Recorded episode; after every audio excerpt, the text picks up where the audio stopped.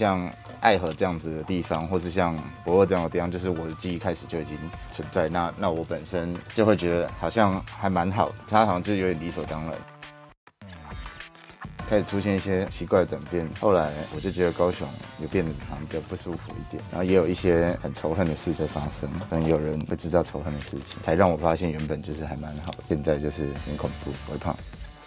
最一开始他当选，虽然不是原本支持的人，但是就是觉得好啊，反正他感觉还蛮蛮有说服力，感觉还蛮好的，所以就还蛮信任。但是后来就是那种讲话很很夸大，后来却没有做到。本来是蛮期待，但是后来也真的就是因为在一直在被骗，在骗，然后就很害怕这种事情在发生，所以我觉得能推出这样子的罢韩的活动，是还蛮支持的。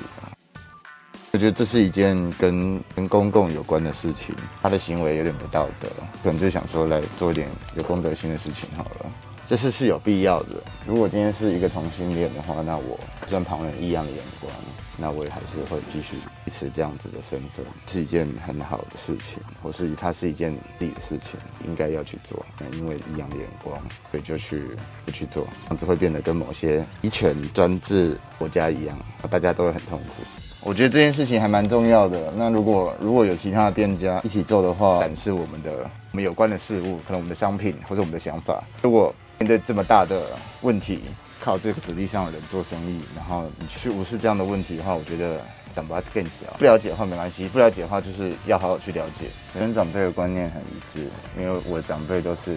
由我去沟通的。